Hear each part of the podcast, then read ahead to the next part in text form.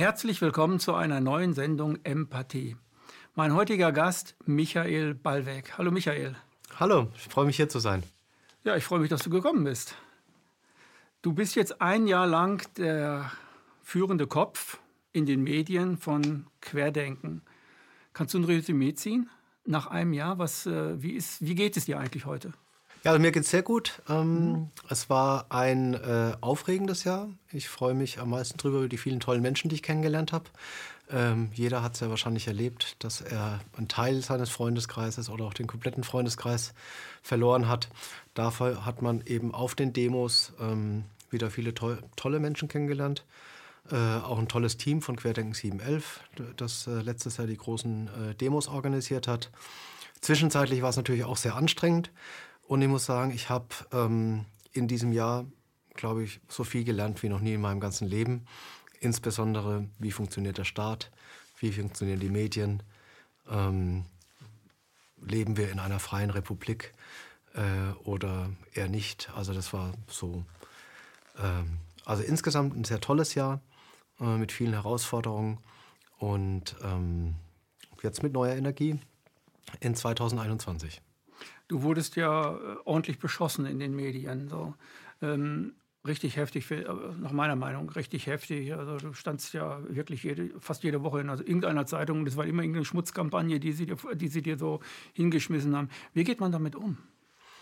Also es war so, ich habe am Anfang habe ich es gar nicht gelesen. Es war einfach so, ich hatte ja meinen, meine Mitte und ich wusste, wo ich hin will und ich habe das eigentlich gar nicht wahrgenommen. Da hat äh, viel mehr sagen wir, meine Frau drunter gelitten, äh, weil die hat sich das dann durchgelesen, hat gesagt, da steht schon wieder so was Schlimmes äh, über dich in der Zeitung. Und ähm, dann Mitte des Jahres ist mir dann so bewusst geworden, dass viel voneinander abgeschrieben wird in den Zeitungen auch und dass wir doch aktiv werden müssen, was die Pressearbeit betrifft, damit eben nicht immer weiter die Dinge dann, weil das kennt man ja heute, steht es in einer Zeitung und dann in drei Tagen oder in vier Tagen kann man eigentlich davon ausgehen, äh, steht es in ganz vielen anderen äh, Zeitungen. Und ähm, seit ich mich damit beschäftigen muss, muss ich sagen, das ist schon eine, eine seelische Belastung.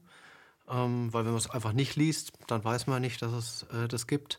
Äh, wenn man es dann liest und bearbeiten muss und dann eben, das wir es auch kennen, die Richtigstellung schreiben muss, mhm. äh, auf Pressekodex äh, und so weiter beziehen, ähm, dann ist es natürlich ähm, anstrengend. Und ich muss auch sagen, das habe ich vorhin gesagt, ich habe noch nie so viel über Medien gelernt. Äh, ich hätte es nie erwartet, dass das passiert. Also als ich die Demo gemacht habe, dann war ja Bundesverfassungsgericht, entscheidet Versammlungsfreiheit, muss wieder da sein. Und dann machen wir die erste große Demo. Und dann dachte ich eigentlich nicht, dass da steht irre Corona-Demo in Stuttgart in der Zeitung, sondern Menschen stehen für Grundrechte ein oder ähm, Diskurs in der in der Wissenschaft erforderlich. Äh, mhm. Also das, was wir e-, eben von Anfang an gefordert haben. Aber nicht, dass man dann einfach nur sagt, äh, ja, die machen keinen Abstand und das sind dann später kam ja dieses Wort Corona-Leugner, dann wurde es gesteigert durch Covidiot. Ähm, und so gab es eben die verschiedenen Steigerungsformen.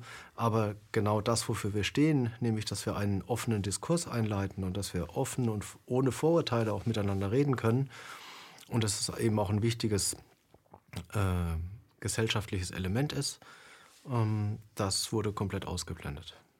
Es gab ja bei den Demos immer den Vorwurf, äh, dass das, glaube irgendeine Zeitung hat das gemacht. Ich glaube, die Taz. Äh, braune Infektionskette. Das hat äh, mich ziemlich berührt, wo ich dachte, was machen die jetzt wieder? Schon wieder eine Steigerungsform. Braune Infektionskette. Äh, die meisten ähm, Leser solcher Zeitschriften, die das dann auch glauben, die wissen überhaupt nicht, dass ähm, Querdenken eine Demo ist, aber an dem Tag gibt es auch noch mehrere Demos. Also jedes Mal, wenn meinetwegen in Berlin Querdenken dabei ist, dann gibt es auch noch andere zugelassene Demos, die sich natürlich dann auch darunter mischen oder die zufällig den Weg kreuzen, wie auch immer. Und da gibt es dann vielleicht sogar äh, Reichsfahnen, die dann geschwenkt werden von irgendwelchen Leuten. Aber das wird dann immer Querdenken äh, zugeordnet. Mhm. Ja? Es wird nie differenziert. Was glaubst du, warum die Medien sowas machen? Also, also man könnte natürlich sagen, es ist eine politische Agenda, um äh, unangenehme Stimmen äh, tot zu machen. Und ich war sehr beeindruckt von dem ähm, Vortrag von Daniele Ganser. Der hatte ja dieses, äh, dieses Covid-Dashboard mal auseinandergenommen und hat gesagt, äh, wenn ich eben in eine bestimmte Sache reinzoome, dann finde ich auch immer was. Und so ist es ja nichts anderes als mit diesem John Hopkins University Dashboard. Äh, mhm. Da zoome ich halt ganz genau rein in die äh, Corona-Fälle und blende alle, alles andere aus. Und dann färbe ich diese Karte eben auch noch farbig ein, am besten dunkelrot, damit auch jeder dann versteht, dass diese Zahl mit einer Gefährlichkeit verknüpft ist. Und das Gleiche passiert eben auch auf unseren Demos auch. Ähm, da gibt es natürlich die Gaußsche Normalverteilung. Ähm, es wurde ja auch über die äh, Studie der Universität Basel äh, festgestellt, äh, dass ich glaube 14 Prozent waren früher mal linke Wähler auf unseren Demos, 21 Prozent Grüne. Ähm, dann ähm, hatte die Studie ja bestätigt oder gesagt, viele würden zur AfD wechseln. Das haben wir jetzt nicht gesehen in den Landtagswahlen, äh, sondern die Parteien haben alle an, äh, an Zustimmung verloren, ähm, was ja generell eher positiv zu bewerten ist, also 40 Prozent Nichtwähler, äh, wer es nicht gesehen hat, zumindest in Baden-Württemberg. Und ähm, also von daher sage ich, da wird einfach ein Zoom gesetzt, äh, es werden einzelne Stimmen rausgegriffen ähm, und ich habe ja selber mal NLP gelernt. Äh, es gibt ja dieses Prinzip der Verallgemeinerung, äh, der Auslassung. Ähm, und diese zwei Prinzipien werden eben stark genutzt. Es wird verallgemeinert und es wird ausgelassen, nämlich das, was von der Bühne ähm, gesprochen wird. Und auch das möchte ich richtig stellen, auf der Bühne stand ja noch nie jemand von den Menschen. Und wer, also von, den, von welchen Menschen jetzt redest du? Von, ja, von denen, die dann immer rausgegriffen werden und genau. gesagt wird, die äh, haben prägenden Einfluss auf, mhm. die, äh, auf die Bewegung. Also ich kann ja ein paar Namen nennen. Da gibt es ja zum Beispiel den Volkslehrer. Der war natürlich als Pressevertreter im Pressebereich, aber er hat ja nie eine Rede gehalten auf, der, auf einer Querdenken-Demonstration oder seit der Ken auf der Bühne war, wurde uns ja laut der Antisemitismusvorwurf äh, dann vorgehalten. Und ähm, das ist äh, einfach ja, eine Verallgemeinerung. Ähm, und die wichtigen Themen, um die es geht, nämlich äh, Grundrechte, ähm, wie lange dauern jetzt die Einschränkungen eigentlich schon und ähm, was ja auch verschiedene Richter inzwischen richtigstellen, sind diese diese ganzen Verordnungen überhaupt verfassungsgemäß? Kann ich denn Grundrechte über Verordnungen einschränken?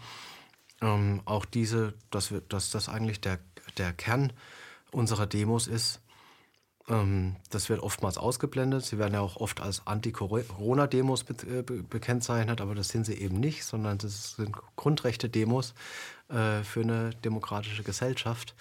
Und ähm, die eine oder andere Zeitung schafft es jetzt tatsächlich, unseren Demo-Titel auch äh, abzudrucken dann ähm, und da zumindest ein bisschen auch neutraler zu berichten. Bist du ein Corona-Leugner? Nein, also da bin ich voll, vollkommen der Meinung vom äh, Dr. Wodak. Coronaviren gibt es schon im, immer. Äh, es kann auch sein, dass es jetzt eine etwas aggressivere Wante, äh, Variante ist. Ähm, die Frage ist ja, die sich stellt, stehen die Todeszahlen im Verhältnis zu den krassen Einschränkungen des öffentlichen Lebens und ähm, wirken Lockdowns überhaupt? Wir machen jetzt schon über ein Jahr Lockdown. Eigentlich könnte man ja jetzt auch mal die großen Studien angucken. Ähm, da wäre wieder das äh, Beispiel wissenschaftlicher Diskurs. Es gibt ja pro Lockdown und äh, gegen Lockdown. Wir selber haben ja auch schon gesagt, Mega-Lockdown, also wenn dann richtig. Und dann aber hinterher auch wieder ein Cut und äh, zurück zu den Grundrechten. Ähm, und eben Berufsfreiheit erlauben, Künstlern wieder die Arbeit erlauben, all diese Themen ähm, sind da mit drin. Und man vergisst eben auch die anderen Schäden, die entstehen. Seien es wirtschaftlich, seien es aber auch die Suizidzahlen. Also ich weiß, dass viele Künstler äh, oder dass die Suizidrate bei den Künstlern sehr hoch ist. Ich vermute, dass auch die, ich bin ja selber Unternehmer, die Menschen, die jetzt in wirtschaftliche Not geraten, vielleicht auch nicht mehr wissen, wie sie da rauskommen und dann äh, äh, im Zweifelsfall äh, äh, depressiv werden oder psychologische Betreuung brauchen. Ähm, die Kinder, äh, die jetzt kein, kein normales gesellschaftliches Leben mehr führen können, diese ganzen sozialen Kontakte fehlen. Und natürlich auch die alten Menschen, ähm, ich kriege ja sehr viel Post und ich kriege auch sehr viel Post von alten Menschen, die sagen, ich möchte gerne selber entscheiden, wie und wann ich gehe. Ich möchte gar nicht, dass der Staat mich zwangsbeschützt. Aber dagegen kann man ja einwenden, die Maßnahmen, die von der Regierung gemacht werden, die sind ja gerade dazu da, um uns vor noch mehr Schaden zu, ähm, zu fernzuhalten, ja. damit nicht noch mehr passiert. Und wir müssen die andere Seite, den Schaden, der dadurch entsteht, die Kollateralschäden, so nennt man sie ja gerne, die dadurch entstehen, die müssen wir halt eben in Kauf nehmen. Ja, aber da muss ich ja die Größenordnung sehen. Also ich habe jetzt ähm, im Durchschnitt ja zweieinhalbtausend Menschen, die pro Tag sterben. Äh, ich habe jetzt, ich glaube, die Zahl bis jetzt, also wir haben jetzt so eine, äh, in unseren Telegram-Gruppen auch die, die App, die INBI-App verknüpft, die die Zahlen vom RKI und von anderen Quellen nochmal verdichtet. Ähm, diesen Monat sind so ungefähr 3000 Menschen bisher an äh, Corona, an oder mit Corona gestorben. Und äh, wenn ich das in die Relation setze, dass äh, jeden Tag zweieinhalbtausend Menschen stelle, dann ist es prozentual ja ein ganz geringer Teil. Und da ist die Frage, wo ist die gefährliche Krankheit, die diese ganzen Schutzmaßnahmen erfordert. Hm, du meinst, 2500 Menschen sterben so oder so jeden Tag. Das genau. ist ganz normale Statistik. Ja. Und wenn es 3100 sind, dann äh, sind das noch 600, 700 äh, mehr, die dann sterben. Ne? Ja, und es gibt natürlich auch eine saisonale einen saisonalen Anstieg. Im mhm. Winter, Winter, natürlich normalerweise grippebedingt mehr. Mhm. Und ja, die Grippe ist ja an Corona gestorben. Von daher. Sag das nochmal. Die Grippe ist an Corona gestorben. Schöner Satz. Ja, ja die Statistik äh, taucht nicht mehr auf. Also es, es, gibt nur noch ganz, ganz marginal äh, Menschen, die an Grippe sterben, obwohl das früher mal so richtig, äh, man muss sich impfen lassen, sonst sterbt, sonst sterbt ihr dagegen. Ja. Die Symptome sind ähnlich von äh, Corona. Ja.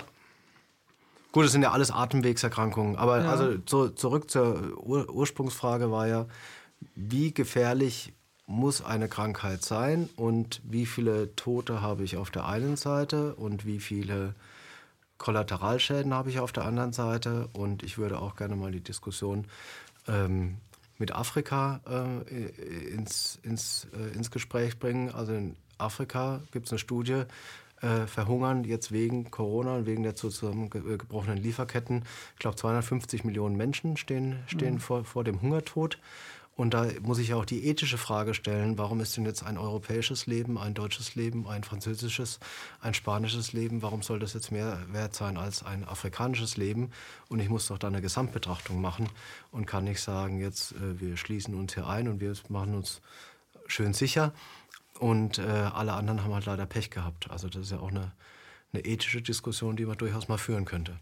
Ja, das ist vor allem eine wichtige Diskussion für die Parteien, der Linken wie auch der Grünen. Warum bringen die das nicht aufs Tapet? Wieso äh, echauffieren sie sich nicht darüber, dass, äh, dass auf der einen Seite zwar das passiert, aber auf der anderen Seite das und die Verhältnismäßigkeit jetzt äh, vielleicht nicht in diesem Land, äh, ja. sondern die Verhältnismäßigkeit, sondern global betrachten. Was mhm. wir hier machen, hat Auswirkungen auf andere Menschen, auf andere Lebensweisen. Und äh, wie kann man das weiterführen, wenn ich doch die Ideologie habe, dass man immer das Gute macht? Oder die Kanzlerin, die aus humanitären Gründen, der Spahn, wie aus, aus humanitären Gründen mhm. müssen wir die diese Maßnahmen jetzt ziehen. Ich meine, was sind denn, was sind denn humanitäre Gründe? Sind das europäische Werte? Sind das europäische Gründe? Darf nur Europa sich wehren mhm. gegen äh, diese ganzen, äh, meinetwegen gegen das Coronavirus, wie aber auch gegen die Kollateralschäden? Mhm. Wird da kein Gesamtkonzept entwickelt und so weiter? Und das ist, äh, das ist halt etwas, was, was äh, ich in der Gesellschaft auch vermisse. Es gibt keinen Blick auf alles mal, also keine Adlerperspektive. Ja. es gibt nur die Froschperspektive im Grunde genommen. Also das Einengende auf mich und meine Familie und das war es auch schon. Ne? Mhm. Und dieses große Stichwort Solidar Solidarität, äh, aber das ist ja komischerweise auch nur eine deutsche Solidarität geworden. Das hat, hört ja schon an den, an den, Europ äh, an den inländischen äh, Europagrenzen auf. Mhm. Ähm, ja, und das ist äh, durchaus. Heute Morgen habe ich im Radio gehört, dass jetzt schon wieder gesagt wird im Radio, die, die nach Mallorca fliegen, das werden jetzt wieder unverantwortliche Menschen, die jetzt sich trauen, ihren, ihren Pfingsturlaub oder Osterurlaub in Mallorca ähm, zu verbringen. Und ähm, das ist doch, wenn man jetzt auch sieht, wie natürlich Mallorca vom Tourismus lebt und was dort mit den mhm. Menschen passiert, auch das muss man ja in ein Verhältnis setzen, weil ähm, ich kann ja nicht alles einer Pandemie unterordnen. Und die Frage ist ja auch, wie lange machen wir das noch? Machen wir das jetzt die nächsten zwei Jahre, die nächsten drei Jahre, die nächsten fünf Jahre?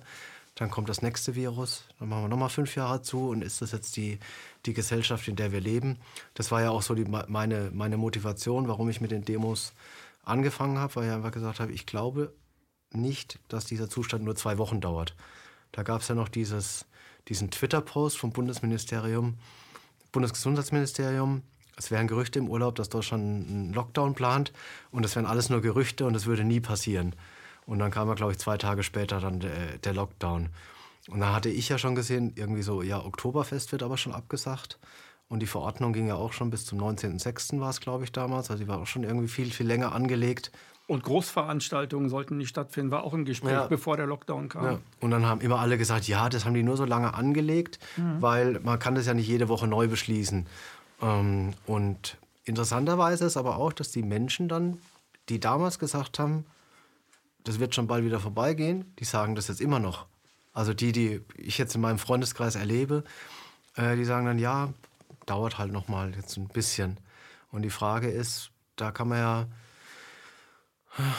ja, zwei Gedankenmodelle fahren. Das eine ist, ich habe eben so ein gutes Vertrauen in den Staat.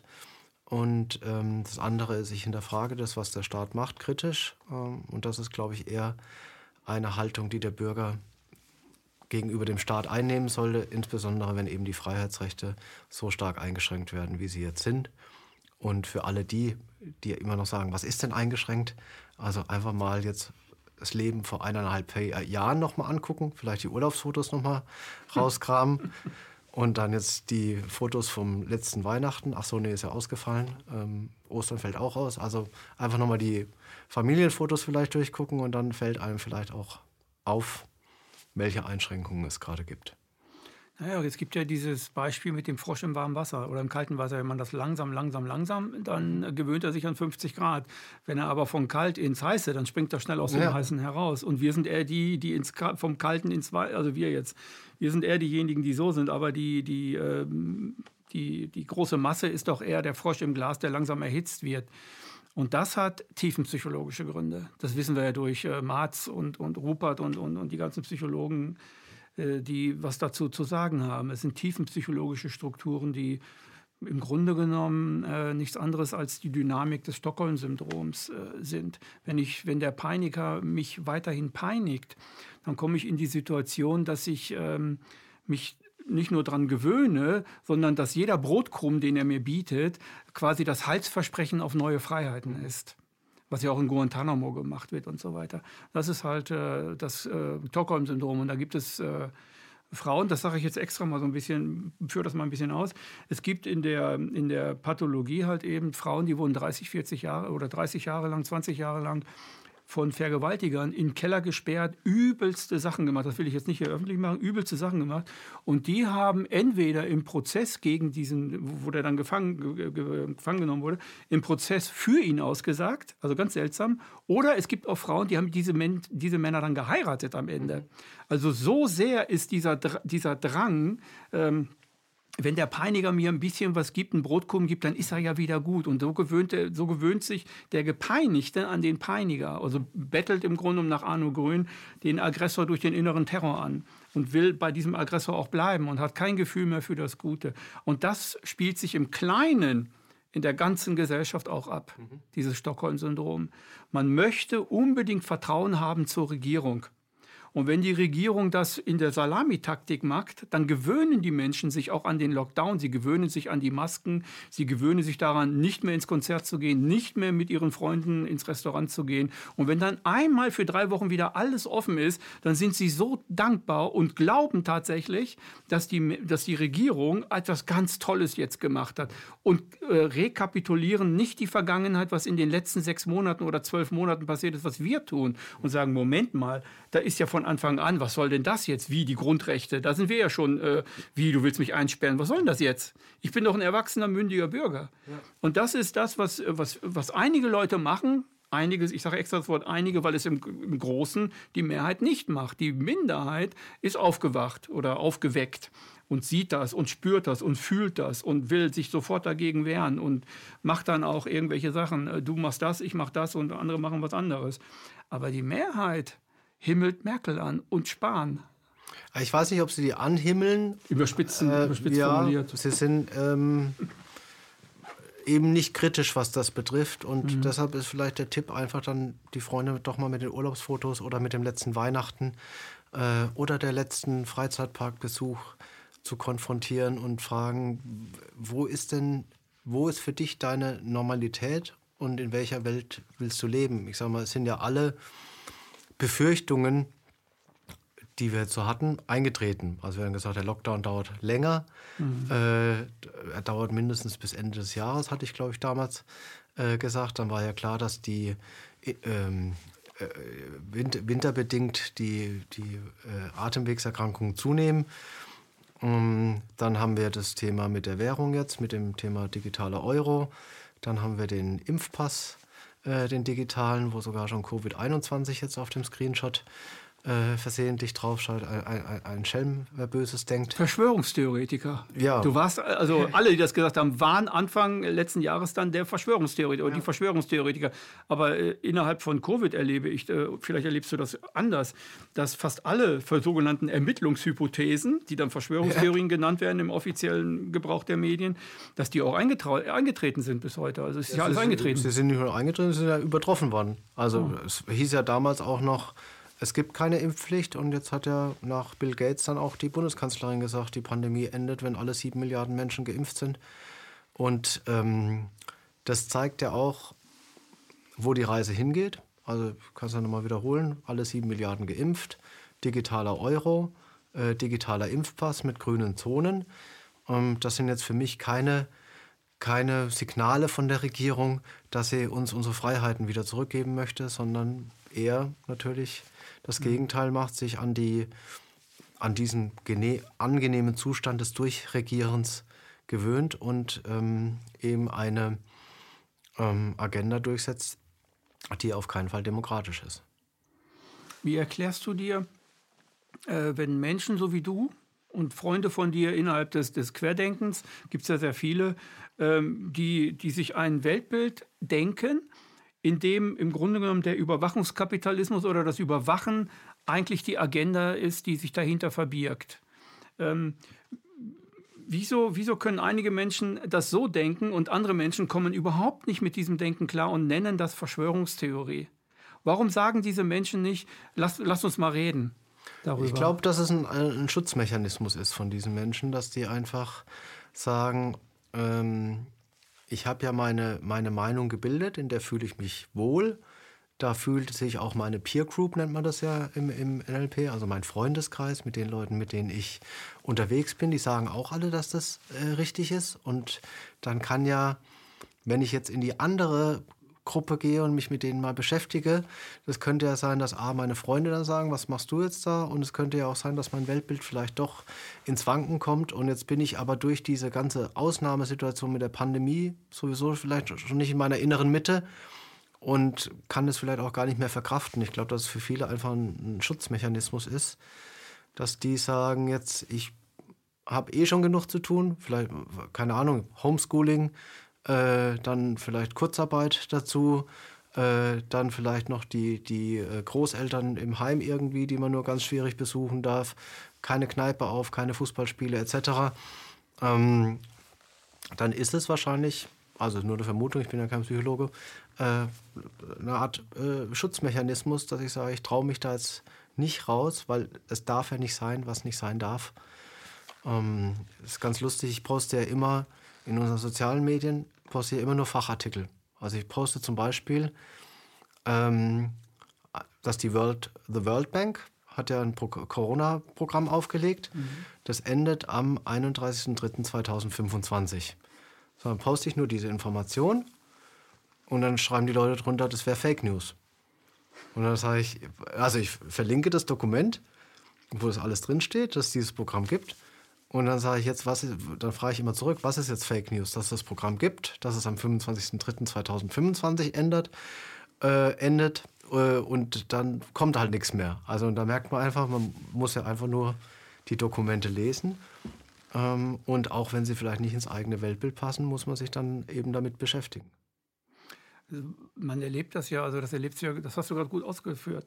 Man erlebt ja genau das, was du sagst, ist ja das Kern der Spaltung äh, diese, in diesem Land, was Corona angeht.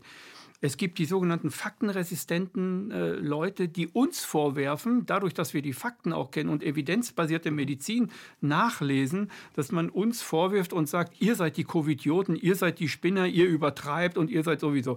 Aber wir gucken uns die Fakten an und ich erlebe das genauso wie du in meinem privaten Kreis. Die Leute gucken sich die Fakten nicht an. Ich habe auch oft Fakten, ich mache das nicht mehr, aber ich habe früher oft Fakten gepostet und so weiter. Aber die gucken sich das nicht an und sagen genau das Gleiche zu mir. Entweder ist es völlig übertrieben, ach, diese Verschwörungstheorien oder äh, Vivian Fischer und, und Füllmich, äh, das sind Corona-Leugner, das mache ich nicht, die gucke ich mir gar nicht mal erstmal an oder so. Das habe ich auch schon erlebt, wo ja. ich denke, wie, die guckst du dir nicht? Aber was soll das denn jetzt? Also das ist irgendwie ganz seltsam. Ne?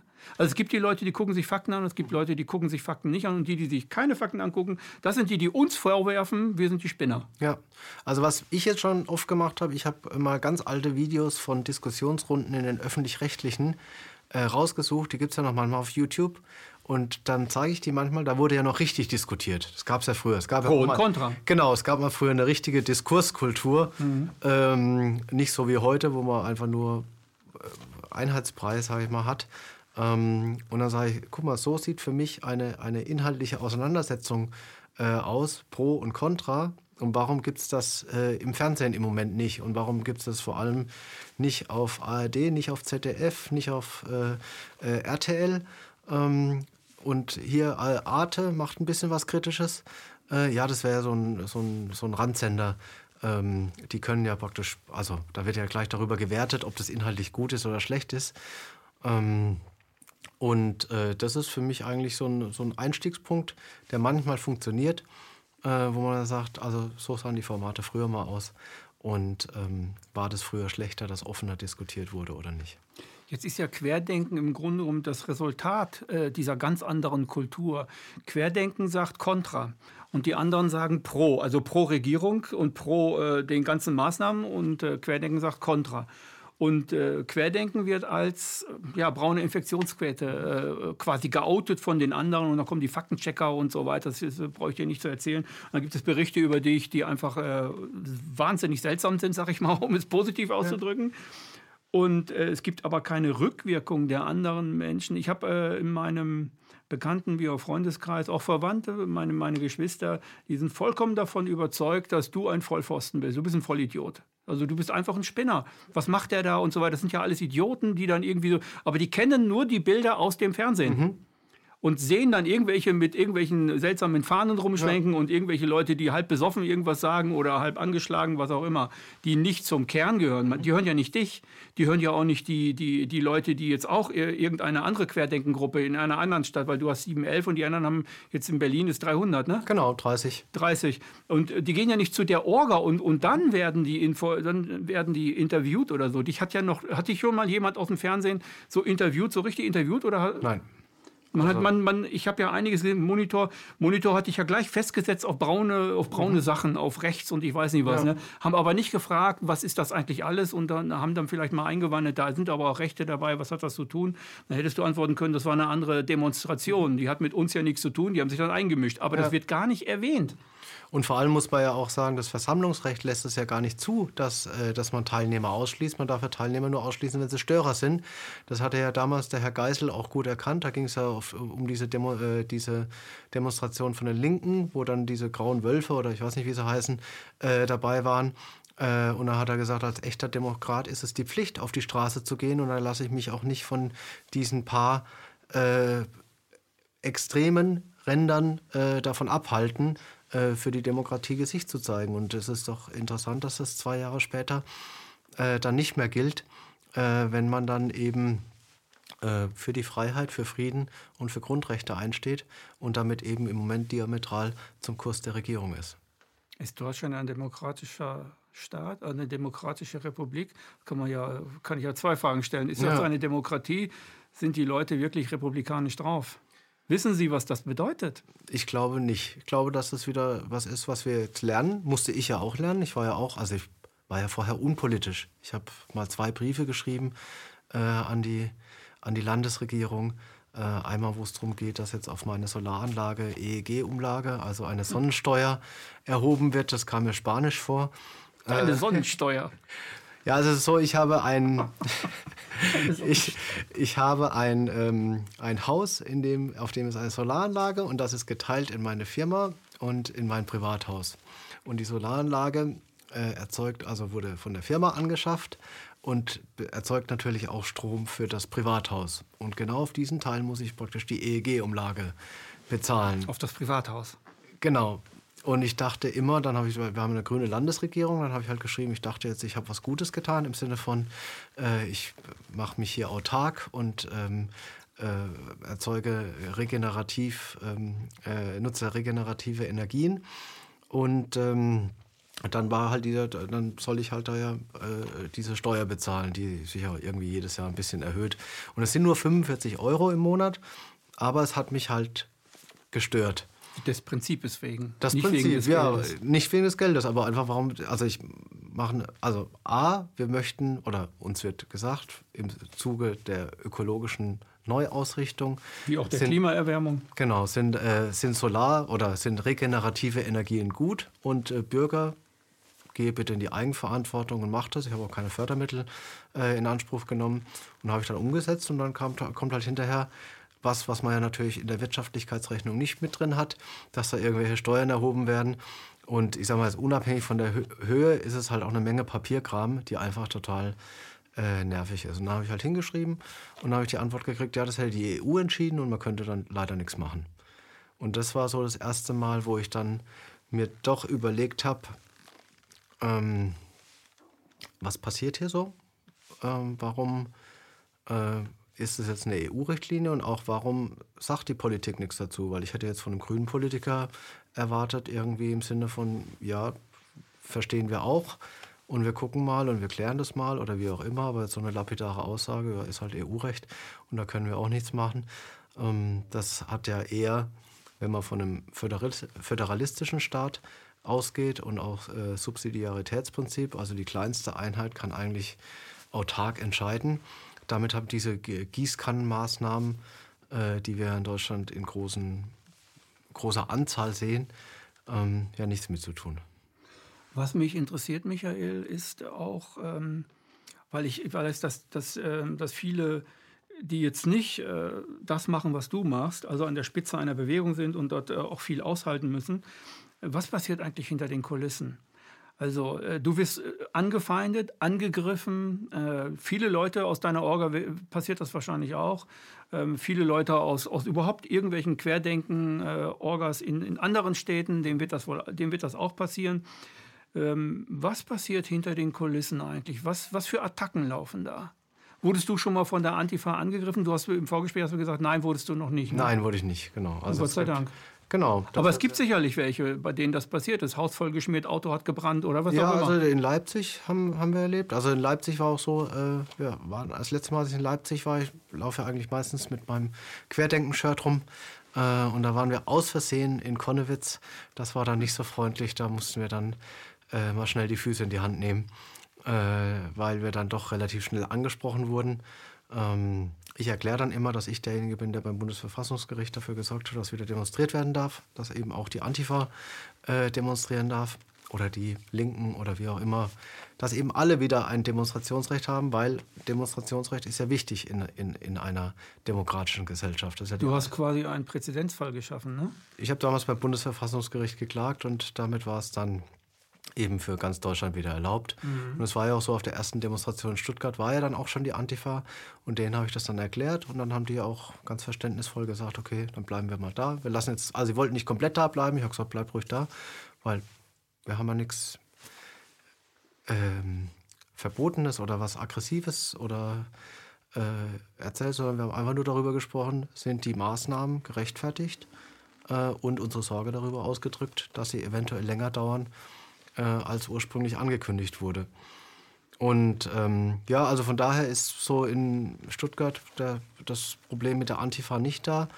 Ähm, die Initiativen, die jetzt natürlich neu anfangen oder später angefangen haben, da hat sich natürlich das mediale Bild und die Spaltung schon verfestigt, sodass die ähm, Initiativen, ich erlebe es ja auch hier in, in Berlin vor Ort, dann natürlich äh, mit mehr Aggression äh, äh, Aggression rechnen müssen, was natürlich sehr schlimm ist, weil wir sind ja eine gewaltfreie Bewegung ähm, und ähm, eine friedliche Bewegung. Das ist immer unser, unser Kern. Wir sind eine demokratische Bewegung. Ähm, das heißt, wir stehen für den, für den Rechtsstaat ein, für die freiheitlich-demokratische Grundordnung. Und wenn ich dann eben höre, dass wir das nicht tun würden, dann frage ich mich immer, geht doch einfach alle mal auf so eine Demo und hört euch an, ähm, was da gesprochen wird. Und natürlich sind wir auch nicht perfekt, wir sind alle Menschen. Es passiert auch immer auf einer Demo mal irgendwas. Ähm, da muss ich jetzt aber nicht dann den Suchscheinwerfer draufhalten und sagen, also ähm, da sind jetzt im, im, Schnitt sind ja 100 Demos pro Woche in, äh, in der Querdenken, äh, über Querdenken in, in, der, in der Republik, äh, Autokurses noch etc. Und auch viel natürlich, was von Nicht-Querdenken äh, organisiert wird. Und natürlich passieren mal Dinge, die einfach schief laufen. Das ist so. Ähm, und das gehört auch aber auch dazu, dass man dann mhm. offen darüber redet, aber nicht irgendwie jetzt mit ähm, äh, daran dann sagt, jetzt weil das passiert ist, ist alles schlecht. Ja, wie, wie ähm, lebt man damit, dass die Presse oder die öffentliche Meinung in eine bestimmte in ein bestimmtes Narrativ, was Querdenken angeht, hineingepresst wird über die Medien und auch über die Politik? Also ähm, Bundeskanzlerin Merkel hat, glaube ich, mal gesagt, jetzt sage ich das nur sinngemäß, äh, die Querdenker äh, müssten eigentlich zum Psychologen, die haben ein genau. psychologisches genau. Problem, also äh, ich glaube das nicht. ein, ein, ein, ein, beliebtes Mittel der politischen Diffamierung, ja. Ja, es gibt, also es gibt unglaublich, unglaublich viele Narrative, immer nur böse, negative Narrative, die die Politik wie auch die Medien schaffen. Und andererseits äh, weißt du ganz genau, was wirklich passiert. Es passiert eigentlich was Positives, es passiert was Liebes, es passiert was Friedliches, es passiert etwas Demokratisches demokratisch ist und es passiert etwas, schaut mal dorthin, da ist etwas, das passt uns allen nicht. Wenn das in die Richtung geht, dann ist das mit allen nicht so gut. Also mhm. Wir tun auch was für, die, für, für das ganze Land im Grunde genommen.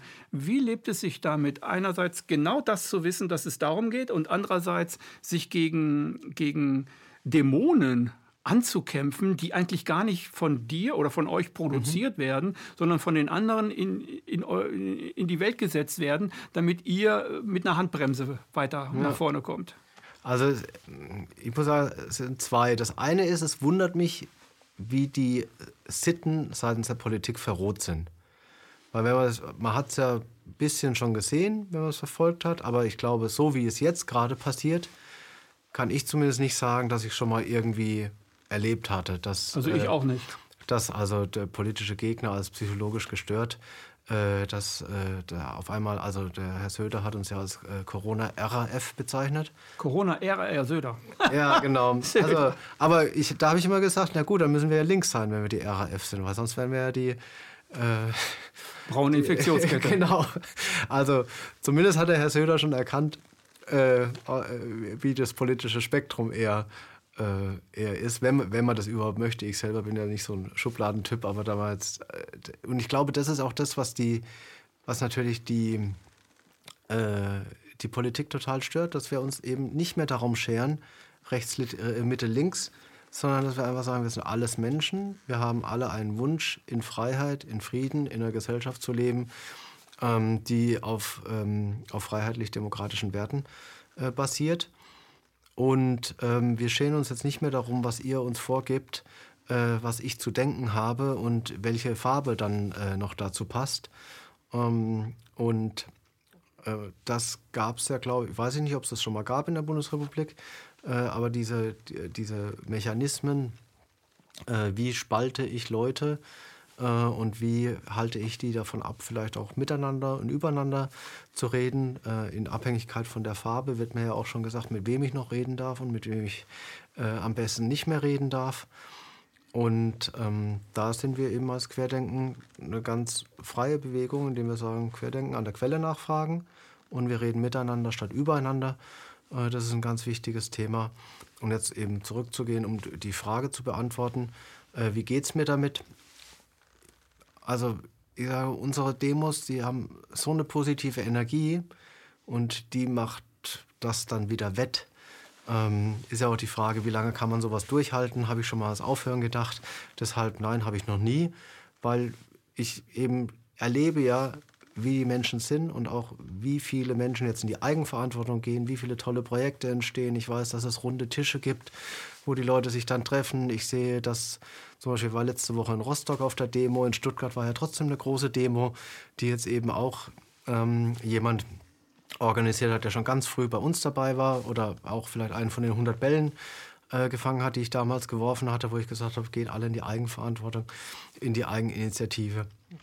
Und ich meine, ich weiß ja, wofür ich stehe und wie ich bin. Und ich muss auch sagen, in Stuttgart ist es jetzt für mich kein Problem. Ich kann mich frei bewegen. Ähm, ich habe einen Hund, ich laufe wie mit dem Hund. Es grüßen immer alle Leute. Also ich, von daher, man spürt ja, äh, ob, ob, mhm. die, ob diese Dinge, die da noch erzählt werden, ob die noch, ob die ankommen. Dass sie natürlich außerhalb von Stuttgart anders ankommen, ähm, als jetzt da, wo man mich auch öfter treffen kann und wo man mich erleben kann, äh, ist natürlich ja, schade, aber man kann ja auch schlecht durch die ganze Republik reisen und äh, überall äh, dann mal Gesicht und Flagge zeigen. Und ja, meine Mama hat neulich äh, ganz treffend gesagt, ich wäre schon immer ein Rebell gewesen. Und wenn die Menschen sie fragen, ähm, wie das denn so mit mir wäre. Und dann sagt sie immer, ja, der heilige Sebastian, das wäre auch ein Rebell gewesen. Und dann wäre ich ja in guter Gesellschaft. Also man muss dazu wissen, ich komme aus dem katholischen Dorf. Mhm, mhm. ähm, und ja, so. Also mit, mit Humor durch die Krise, würde ich sagen. Äh, kannst mich korrigieren. Ich glaube, du bist ein Mensch, der eigentlich, den eigentlich nichts aus der Ruhe bringen kann, der auch immer seine Fassung hat. Aber wenn es ihm mal reicht, dann reicht es ihm. Das ist genau richtig, ja. ja? Dann, dann wirst du tätig und nicht wütend. Also genau, innerlich werde, zornig? Ja, nee, zornig nicht, aber da, ich werde dann ungeduldig. Ich muss dann sagen, dass äh, ich bin dann so. Also was ich lernen musste, war geduldig sein. Und dass nicht alles so schnell geht und dass mhm. einfach ähm, Prozesse auch seine Zeit brauchen und dass in der Geduld aber auch eine Stärke liegen kann, weil wir hatten ja ganz am Anfang gefordert, dass die Oppositionsparteien mal wieder aktiv werden sollen. Das war ja eigentlich unser Haupt, Hauptkritikpunkt auf den Demos. Mhm. Und die sind jetzt ja nicht aktiv geworden. Und das hat mich natürlich zu der letzten, nächsten Schlussfolgerung geführt, dass das Parteiensystem im Moment nicht mehr funktioniert, so wie es funktionieren sollte, weil das Parteiensystem soll ja den Souverän, die Bürger repräsentieren. Und äh, wo sind wir denn gerade äh, in den Parlamenten, die sowieso entmachtet sind, entmündigt sind, äh, repräsentiert? Und wo wird denn, ähm, äh, wo wird denn hier die, die Stimme der Bevölkerung äh, vertreten. Und ähm, ja, also ich bin halt jemand, der sehr stark mit Akzeptanz arbeitet. Also ich hatte es ja vorhin gesagt, dieses ähm, Dokument von der World Bank mhm. zeichnet ja eigentlich vor, wohin es gehen soll. Ähm, und jetzt habe ich ja zwei Möglichkeiten. Ich kann dagegen ankämpfen oder ich kann es erstmal akzeptieren, wie es ist und kann sagen, die Situation ist jetzt so. Es gibt offensichtlich einen Projektplan, der sieht verschiedene Stufen vor, um dieses Projekt Corona ähm, abzuarbeiten. Warum? Da kann man sich jetzt erstmal fragen, warum gibt es denn überhaupt eine World Bank und wer ist es denn? Weil ich hatte eigentlich vorher noch nie was von der World Bank gehört. Ich wusste, dass es die FED gibt und dass es die EZB gibt. Aber würde mich jetzt, also wäre sicherlich mal interessant zu wissen, wem gehört die eigentlich und äh, wer hat da so Einflussgrößen? Du musst gerade schmunzeln. Naja, äh, Weltbank halt. Weltbank wurde äh, ins Leben gerufen, um ähm, Kreditnehmer, also ähm, im Grunde genommen Staaten als Kreditnehmer zu okkupieren und dann in, Zwangs, in, in Zwangssituationen zu bringen, um den Dollar äh, zu vermehren. Und das ja. ist eigentlich das Einzige, was, was, was sich dahinter verbirgt. Großkapital vermehren und so weiter und andere in Knechtschaft zu bringen. Also mhm. die Diktatoren meistens in Afrika die verknechten dann ihr Volk und dann dürfen die nicht mehr zum Brunnen das Wasser holen, sondern dann müssen sie die Flaschen kaufen. Und ähm, Ernst Wolf hat mal ein Kurzstatement darüber gebracht. Das ist sensationell. Das geht, glaube ich, drei, vier Minuten, aber es auf KenFM Spotlight. Da weiß man äh, einfach anklicken und dann weiß man, worum es geht. Ja, sehr gut. Ja, das ist, um jetzt weiter auszuführen, also dann weiß ich, es gibt dieses Programm von der World Bank. Dann weiß ich, die Kanzlerin hat gesagt, die Pandemie ist vorbei, wenn alle sieben Milliarden äh, Menschen geimpft sind. Da kann sich jeder mal überlegen, wie lange das dauert. Äh, wenn die dann alle freiwillig mitmachen, vorausgesetzt. Dann haben wir jetzt die digitale ID. Äh, dann haben wir den äh, digitalen Euro, der kommen soll. Und also ich sage so, selbst wenn, die, wenn wir es jetzt schaffen, über die Demonstrationen Politiker zum Rücktritt zu bewegen, dann wird ja dieses große Programm dadurch nicht geändert. Und da ist natürlich die Frage, was kann ich da machen? Und für mich ist es so, ich sage mir halt, wenn ich auf YouTube gelöscht werde, dann kann ich entweder sagen, ich verklage jetzt YouTube oder ich baue mein eigenes YouTube. Wir haben jetzt unser, unseren PeerTube-Server, KenFM ist da ja auch in, involviert, mhm. ähm, gemacht. Ähm, und genauso äh, ist es jetzt, glaube ich, an der Zeit zu sagen, ähm, wir kennen die Zeitleiste, die soll bis Mitte 2025 gehen, bis Anfang 2025. In der Zeit haben wir jetzt die Möglichkeit, uns eigene Systeme aufzubauen. Also ich würde dort eben auch alle aufrufen, ähm, die in den einzelnen Clustern, also äh, Wirtschaft, Banken, Wissenschaft, äh, aber auch äh, äh Wirtschaft, äh, na, ähm, Landwirtschaft etc. unterwegs sind, dort eben eigene Cluster jetzt zu bauen. Und ähm, für mich ist halt die große Frage zum Beispiel in, der, in dem Thema Banken. Also wir wissen, dass die Inflation kommt, wenn wir dem äh, verschiedenen Leuten zuhören. Wir wissen, dass der digitale Euro kommt. Ähm, wir haben Probleme. Äh, zum Beispiel wir äh, kriegen jetzt kein Konto mehr. Äh, anderen geht es auch so. Äh, also wir, das heißt ihr von Querdenken, äh, ja. deine Organisation, ja? Ja. Also die, die sage ich mal jetzt einfach die Hauptorganisation. So, die, die bekommt die, die am frühesten die am, dabei war. Die, die am frühesten dabei war, die das Ganze ins, ins Leben gerufen hat. Ähm, die bekommt kein Konto mehr in Deutschland. Ja. Das geht KenFM genauso. Ja, ich weiß von vielen, von vielen, vielen anderen, anderen, wird es genauso gehen. Weiß also, auch. Also ich weiß ja auch ja. von Markus Heinz, dass dem die Konten gekündigt wurden, beim Ralf Ludwig, beim Bodo Schiffmann. Äh, also alle, die sich jetzt für diese demokratische Bewegung Also, also die, die, die, Gesicht zeigen, ganz ja. extremes Gesicht zeigen. Und natürlich ist es auch, muss man auch sagen, so eine Freiheitsbewegung ist ohne Bargeld nicht möglich. Ist ja klar, wenn ich einen digitalen Euro habe äh, und ich kann alle Transaktionen zentral nachverfolgen mhm. und äh, dann gibt es noch keine Kunden. Und deshalb ist eben mein großer Aufruf jetzt wirklich alle, wir als Querdenken bieten einen demokratischen, offenen Debattenraum wo vorurteilsfrei diskutiert werden darf. Und jetzt äh, für mich ist zum Beispiel das Thema, was ja viele Währungsexperten oder viele, viele Bankleute dann sagen, ja, dann kauft man halt Gold und Silber ähm, und, oder Bitcoin.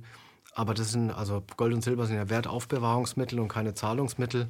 Äh, bei Bitcoin sind doch die, die Ausschläge relativ hoch, dass ich das nicht unbedingt verwenden wollte. Ich glaube, ich könnte auch nur in einigen Läden damit zahlen. Aber die Frage ist ja, schaffen wir uns jetzt nicht eigene Systeme? Also wir können den digitalen Raum abdecken. Wir können sagen, wir brauchen mal eine europäische Alternative zu den großen äh, Digitalkonzernen in den USA, damit wir auch hier eine, eine, Unabhängigkeit haben, auch was das Digitale betrifft. Und äh, genauso müssen wir aber auch uns natürlich überlegen, ähm, wie lösen wir das Problem mit der Währung wie, also, oder wie lösen wir nicht mit der Währung, mit dem Zahlungsmittel? Also wie können wir noch untereinander zahlen? Im Moment laufen halt viele Schenkungen und viele Tauschgeschäfte, aber das kann ja nicht, nicht die langfristige Lösung sein. Mhm. Ähm, dann natürlich auch, ähm, wie gehen wir mit unseren Lebensmitteln um? Ähm, kann ich die vielleicht in einer solidarischen Gemüsegemeinschaft machen? Äh, ich weiß, dass in, in Rostock jetzt ein Projekt äh, gegründet wurde, Gemeinwohlökonomie ähm, auf der Basis eben den Prinzipien der sozialen Dreigliederung von Rudolf Steiner. Die Frage ist auch, muss ich darum kämpfen, dass mein, Schul mit, äh, mein, mein Kind mit, Schule in die, äh, mit Maske in die Schule kann? Oder kann ich nicht sagen, ich mache lieber bei einem Projekt mit, ähm, wo es um neue Schulen geht und um andere, andere Möglichkeiten? Also das ist, glaube ich, ein, ein wichtiger, wichtiger Punkt, der jetzt wichtig wird. Also wir wissen, dass es dass diese Punkte alle anstehen. Sie werden in einer ähm, Geschwindigkeit umgesetzt, wo einem, ich hätte es gesagt, Angst und Bange, mhm. äh, wo einem ein bisschen schwindlig werden kann. Ähm, ich glaube nicht, dass wir es schaffen, diese Prozesse aufzuhalten in der Form, aber wir können dem bestehenden System ähm, immer mehr Energie entziehen, indem wir einfach nicht mehr mitmachen. Hat ja auch der Ralf Ludwig schön gesagt, Artikel 20 Absatz 4 im Grundgesetz friedliches Widerstandsrecht.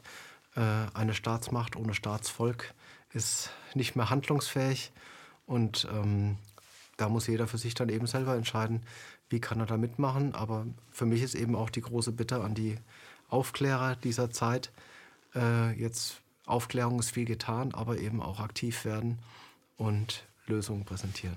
Es gibt ja ähm, bei Querdenken äh, in allen Gruppen, das hat es früher in der Friedensbewegung gegeben, wo ich äh, auch einer der Hauptredner gewesen bin, ähm, dass viele Redner dort ständig irgendwas sagen und dann kommt der nächste Redner und dann kommt der nächste Redner, dass die Leute applaudieren und so weiter. Dadurch entsteht im Grunde genommen ein Superredner, ein toller Redner, mhm. den sich die Leute selber aussuchen. Und sie glauben dann, oft ist es so, dass sie glauben, der wird es jetzt bringen und der wird es jetzt machen und dann gucken sie sich alle möglichen Videos an.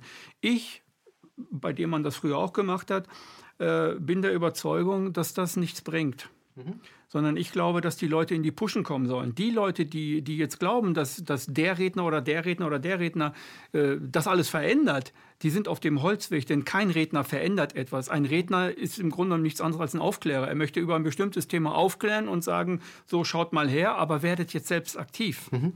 Wie kriegen wir die Leute dahin? Also ich, ich, ich, will nicht sagen, keine Redner mehr. Das ist jetzt überhaupt, wenn das einer denkt, nein, das meine ich überhaupt nicht. Ich, äh, ich stelle eher die Frage, wie kriegen wir diejenigen, die vor dem Redner stehen, in die Pushen, ins Machen, ins Tun, in die Aktion? Ja, also das ist ein sehr guter Punkt. Ähm, wir haben jetzt dieses Jahr nämlich auch entschieden, dass wir unser äh, Bühnenprogramm ändern werden in der, in der ähm, Richtung, dass wir Lösungsvorschläge auf der Bühne ha haben wollen. Weil die Frage ist, viele Menschen sind bereit, in die Pushen zu kommen, wie du es jetzt gesagt hast, mhm. äh, aber sie wissen nicht wie. Und ich muss zum Beispiel sagen, bei dem Beispiel Währung oder Zahlungssystem mhm. bin ich natürlich auch komplett überfordert, weil ich bin ja jetzt kein Bankexperte. Ich kenne mich gut mit IT aus, aber ich kenne mich eben nicht mit Bankwesen aus. Und wie schwierig es jetzt ist, vielleicht so eine eigene Bank zu kaufen äh, und da dann äh, aktiv zu werden. Da gibt es ja auch genug Menschen in der Bewegung, die dann vielleicht eine Bankausbildung haben und die da mithelfen können. Also die müssen jetzt einfach zusammentun ähm, und dann äh, aktiv werden. Und da braucht es natürlich im Projekt würde man sagen, ein Projektleiter. Äh, du hättest jetzt gesagt, eine Galeonsfigur, äh, die diesen Prozess, ein Moderator vielleicht. Ja, ich würde sagen, ein Workshop. Ein Workshop von kompetenten genau. Leuten, wo Leute eingeladen werden. Und dann wird dort äh, über Workshop im Grunde genommen den Leuten erklärt, was, was gemacht werden kann. Ja. Und schließt euch dem Projekt oder dem Projekt oder dem Projekt an. Genau. Das gab es früher in der ersten Friedensbewegung, 80er Jahre jetzt. Ne? gab sehr, sehr viele Workshops. Ja, und das, das, ist ja das Problem, durch die Corona-Maßnahmen werden ja diese Workshops verhindert. Das heißt, man macht es den Menschen noch besonders schwer, sich zu treffen. Aber ich kann dir sagen, es passiert trotzdem. Ähm, auf den kleinen Ebenen gibt es schon ganz viele runde Tische. Äh, da gibt es auch gute Lösungen für dieses Thema. Für die etwas komplizierteren Probleme würde ich mir noch etwas Unterstützung aus den jeweiligen, ähm, von den jeweiligen Experten wünschen. Also das würde ich jetzt als Nichtkämpfer mit meinen Nichtkampfprozessen gerne begleiten. Also würde ich gerne Workshops anbieten, aber ich würde nicht mehr gerne reden. Also einen Redner halten ja. würde ich nicht, aber ich würde gerne Workshops machen, weil dann die Leute ins Tun kommen. Ja, sehr gut. Das ist doch ja. schön. Also ich, ja. und es sind auch viele, viele bereit zu tun und viele warten jetzt. Sie sagen jetzt auch, wir haben ein Jahr lang demonstriert.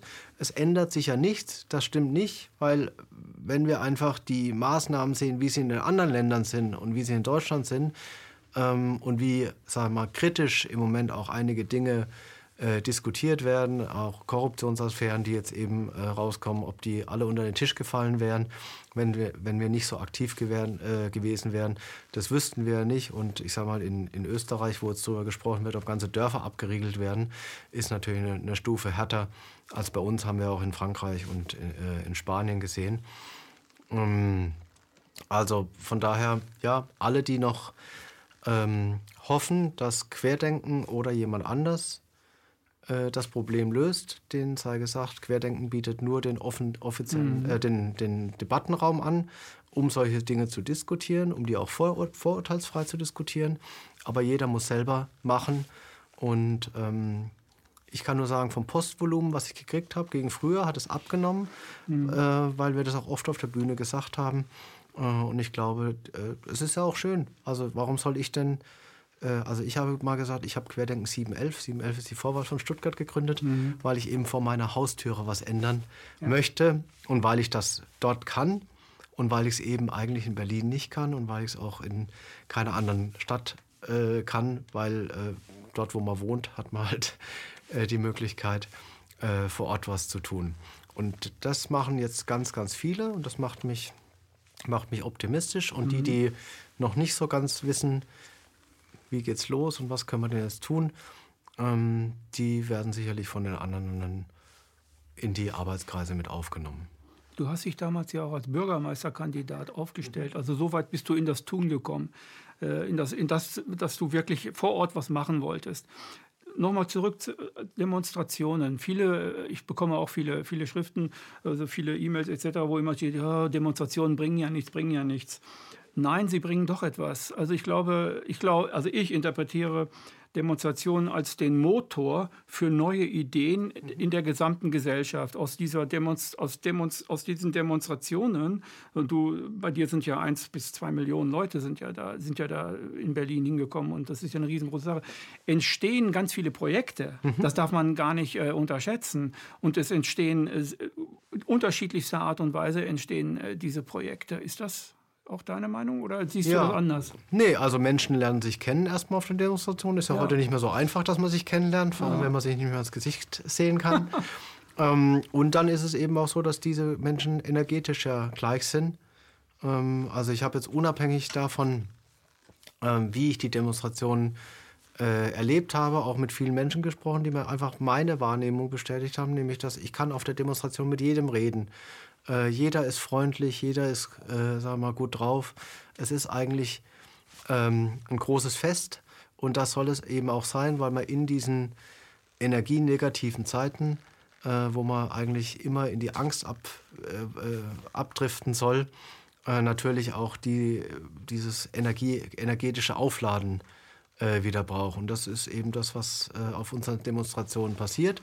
Und wenn die Leute dann natürlich so gut drauf sind, dann können die auch gleich ihre Ideen miteinander austeilen und können äh, teilen mhm. und können sagen, ach okay, du bist auch Arzt, ach dann lass uns doch mal hier zu dem Thema was machen. Wie stehst du dazu? Oder du kennst dich gut mit Wirtschaft aus. Du warst früher mal ein Hedgefondsmanager oder wie auch immer. Äh, lass uns doch mal drüber sprechen, äh, wie wir hier äh, dieses Thema ähm, äh, Währung äh, lösen können. Ähm, äh, solidarische Landwirtschaft ist ja noch ein, noch ein großes Thema. Ich habe heute jetzt mit den Bauern telefoniert. Dann haben die erst gesagt, nee, also äh, gemeinsam demonstrieren können wir nicht. Dann habe ich gesagt, nee, das ist auch gar nicht schlimm. Mir ging es eigentlich darum, uns geht es um die Nahrungsmittelversorgung. Warum, wir würden gerne bei euch direkt einkaufen und nicht mehr über den, über den Handel. Äh, da sind eben, eben viele Menschen, die auf unseren Demonstrationen sind, würden gerne an, an der Quelle wieder einkaufen und es mhm. kommt euch ja auch zugute, äh, weil dann äh, habt ihr ja mehr Marge. Äh, oder ihr könnt, könnt auch halbe halbe machen, könnt ihr an uns weitergeben.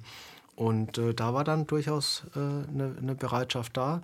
Und ich glaube, das sind eben diese, diese kleinen Projekte, wenn man die in einer Vielzahl umsetzt, dann kommt da was Großes dabei raus. Äh, zumindest so groß, dass es die Bundesregierung eben nicht mehr ignorieren kann. Fehlt es unter den Bürgern an Solidarität für die einzelnen Themen? Also wir haben, wir haben ja, wir können einkaufen und äh, da finden wir alles. Mhm. Wir gehen in den Supermarkt, zack, haben wir alles. So fehlt es an Solidarität, dass die Menschen äh, sich wieder an kleinere Projekte gewöhnen. Also ein Supermarkt ist ein großes Projekt, mhm. ein Bauer ist ein kleineres Projekt. Da hole ich das, bei dem anderen hole ich das. Fehlt es an solchen Dingen, dass die Menschen eine Solidarität zeigen, äh, dass man auch in einer anderen Gesellschaft leben kann als die bisher so äh, erlebte Gesellschaft? Also ich glaube, für mich hat es weniger mit Solidarität zu tun als mit äh, Effizienz. Mhm. Wir wurden ja die letzten Jahre immer mehr so auf Effizienz getrimmt. Also ich habe ja selber zwei, zwei Kinder. Stoppuhr und dann äh, so und so viel äh, Akkordarbeit und so. Ne? Ja, das nicht, sondern aber dass das Leben möglichst effizient ist. Also ich, ja, äh, wenn, ich, wenn ich in zwei Supermärkte gehe oder ich gehe noch auf den Bauernhof und dann gehe ich noch in den Supermarkt und dann gehe ich noch in einen kleinen Tante, Tante Emma Laden, dann muss ich ja dreimal einkaufen. Ähm, und heute ist es ja, also am besten die Kinder im Kindergarten äh, abgeben, dann mhm. zur Arbeit, dann äh, noch Lebensmittel einkaufen, dann mit den Kindern vielleicht noch die Hausaufgaben angucken, äh, dann noch, keine Ahnung, was, halt, was man so macht, den Garten machen, die Hobbys noch pflegen. Und ähm, da wurde, glaube ich, die Gesellschaft durchaus eben auf Convenience, nennt man es ja neudeutsch, in Amerika kann man ja alles äh, inzwischen mit dem Auto machen, mhm. äh, getrimmt. Und weniger dieses, äh, dieses Thema, dieses bewusste Tun und Genießen von etwas. Weil ich sag mal, so ein Einkaufen auf dem Bauernhof kann ja auch ein schönes Erlebnis sein, äh, wo man wieder die Natur spürt, wo es noch nach Kuh riecht oder wo man die Hühner noch äh, rumlaufen sieht. Und ähm, ich glaube, also was ich sagen kann für die Querdenkenbewegung, dass viele Menschen einfach auch keinen Bock haben, im Supermarkt einzukaufen, wo ich dann mit einer Mund-Nase-Bedeckung rumlaufen äh, muss oder wo ich dann mich angreifen muss oder wo ich auch viele andere Menschen sehe, die einfach Mund-Nase-Bedeckung tragen, weil das nicht, das ist ja nicht die Welt, in der wir leben wollen. Wir haben jetzt ein Jahr lang versucht, ähm, unseren Unmut kundzutun. Wir haben uns auch juristisch natürlich zu Wehr gesetzt. Viele der Teilnehmer haben eben auch gesagt, sie gehen jetzt demonstrativ, äh, mit, weil sie eben äh, keine, aus gesundheitlichen Gründen keine Mund-Nase-Bedeckung tragen können. Ähm, ohne Mund-Nase-Bedeckung einkaufen, aber es ist ja nicht mehr wie früher. Also früher hat man im Supermarkt ja auch mal ein Bläuschen gehalten oder irgendwas. Das fällt ja im Moment alles weg, weil jeder irgendwie Angst hat, dass ja irgendwie was passieren könnte. Und von daher müssen, können wir unsere Einkaufserlebnisse äh, wieder selbst gestalten und können uns ja in Gemeinschaften zusammenschließen, die die gleichen Werte teilen und die gleichen Visionen auch teilen. Mhm. Um, und vor allem die einfach sagen, auf die Welt, wie sie mir jetzt gerade präsentiert wird, habe ich keine Lust mehr. Äh, also suche ich mir Alternativen und wenn es keine Alternative gibt, dann krempel ich selbst die Ärmel hoch und schaffe halt eine. Neues Thema, April. Im April fangen äh, die Bewegungen, äh, fängt Querdenken wieder an. Ja, also die Großdemos fangen wieder an. Also wir haben jetzt eine, eine, eine kleine Winterpause ja gemacht. Mhm. Dann haben wir witterungsbedingt mit den Autokurses angefangen. Und äh, ab am 3.4. Äh, findet äh, die erste offizielle Großdemo von Querdenken statt. In Stuttgart wieder auf dem Cannstatter Vasen, wo damals alles begann. Eigentlich hätten wir gerne den 17.04. genommen, weil da gab es das Urteil vom Bundesverfassungsgericht. Da aber eventuell ja das Cannstatter Frühlingsfest in einer Mini-Variante stattgefunden hätte und die Fläche belegt war, habe ich dann gesagt, äh, gehen wir lieber zwei Wochen früher, mhm. damit zumindest die Fläche frei ist. Und was folgt noch? Also es äh, gibt es auch wieder Großdemos in Berlin. Ja, wir haben äh, den 1.8. natürlich ganz klassisch und den 29.8. Mhm. Also klassische Termine jetzt für Großdemo Querdenken Berlin, ne? Die beiden genau. Ähm, was sagt der Geisel dazu? Hat er schon Ja gesagt nee, oder sagt er lieber Nein? Im Moment ist wie immer Funkstille. Äh, auch übrigens für die Demo in Stuttgart. Also die haben wir vor äh, vier Wochen, sechs Wochen schon angemeldet und noch nichts gehört. Äh, also es ist ja, das wissen vielleicht auch viele nicht. Also am 29.08. wurde die Demo ja erst nachts um drei durchs Verwaltungs Oberverwaltungsgericht äh, bestätigt. Äh, auch in Stuttgart war es oft so, dass wir eben klagen mussten und das ist ganz schwierig ist, die Demos an den Start zu kriegen. Wir haben bisher immer gewonnen. Jetzt gab es ja auch ein Urteil äh, für Kassel, äh, wo ein Verwaltungsgericht äh, ganz positiv zugunsten des Versammlungsrechts entschieden hat. Und da sind wir ganz optimistisch, dass die Demo dann auch stattfindet.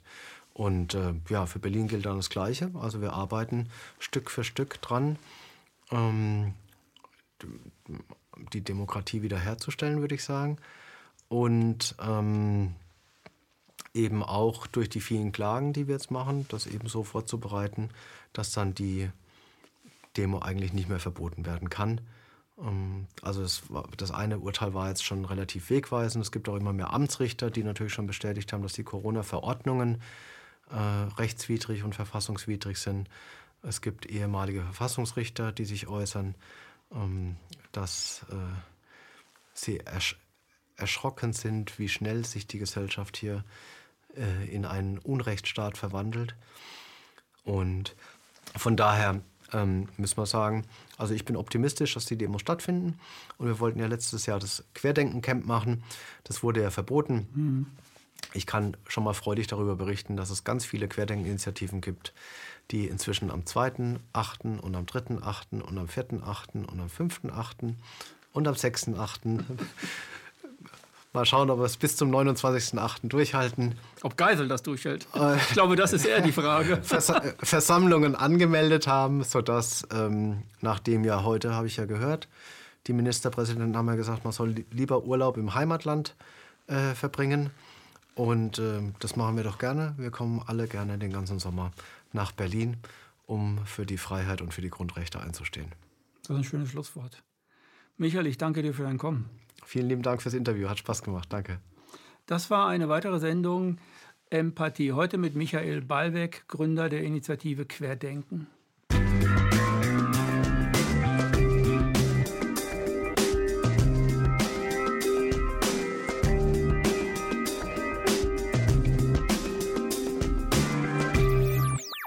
KenFM ist crowdfinanziert und unabhängig. Leiste deinen Beitrag zu freier Presse und unterstütze unsere Arbeit finanziell. Wenn du zukünftig keine Beiträge verpassen willst, abonniere den KenFM Newsletter und installiere dir die KenFM App für iPhone und Android. Weitere Informationen auf kenfm.de/support. Hallo Community. In diesem Video möchten wir euch das Thema Bitcoin ans Herz legen. Wir werden euch erklären, was Bitcoins sind, wie man damit bezahlen kann und welche Bedeutung diese Währung für KenFM hat. Viele von euch haben sicher schon von Bitcoin gehört oder nutzen es sogar privat. Wie ihr KenFM mit Bitcoins unterstützen könnt und warum das für uns aktuell sehr wichtig ist, verraten wir euch jetzt. Das ist ein Bitcoin. In Wirklichkeit existiert so ein Bitcoin aber gar nicht. Es gibt ihn nur virtuell im Internet als digitale Währung in einem digitalen Konto. Bitcoin ist eine sogenannte Kryptowährung, die bekannteste weltweit. Man kann damit via Computer oder Smartphone einkaufen, spenden oder sich gegenseitig Bitcoins zuschicken. Bitcoins kann man wie Währungen oder Edelmetalle zum aktuellen Wechselkurs kaufen, verkaufen oder von Freunden zugeschickt bekommen. Einzige Voraussetzung, ein E-Wallet, zu Deutsch eine elektronische Geldbörse. Das ist ein Account oder Konto, über das man Bitcoins empfangen oder versenden kann. Wie ihr wisst, nutzen auch wir bei KenFM schon seit ein paar Jahren Bitcoin, damit wir im Notfall auch finanziell unabhängig bleiben können, zum Beispiel von Banken, die uns nicht mehr mögen. Da viele Banken mit unserer Berichterstattung nicht einverstanden sind und nicht im Zusammenhang mit KenFM genannt werden möchten, kam es in den letzten Monaten so weit, dass uns gar keine Bank mehr mag. Weshalb wir leider damit rechnen müssen, vom kompletten IBAN-Zahlungsverkehr ausgeschlossen zu werden. Deshalb der Appell an euch, beschäftigt euch jetzt schon mit der Funktionsweise von Bitcoin, damit ihr uns auch im Notfall trotzdem weiter unterstützen könnt. Alles, was ihr dafür tun müsst, ist, eure bisherige Unterstützung in Euro einfach in Bitcoin an uns zu senden.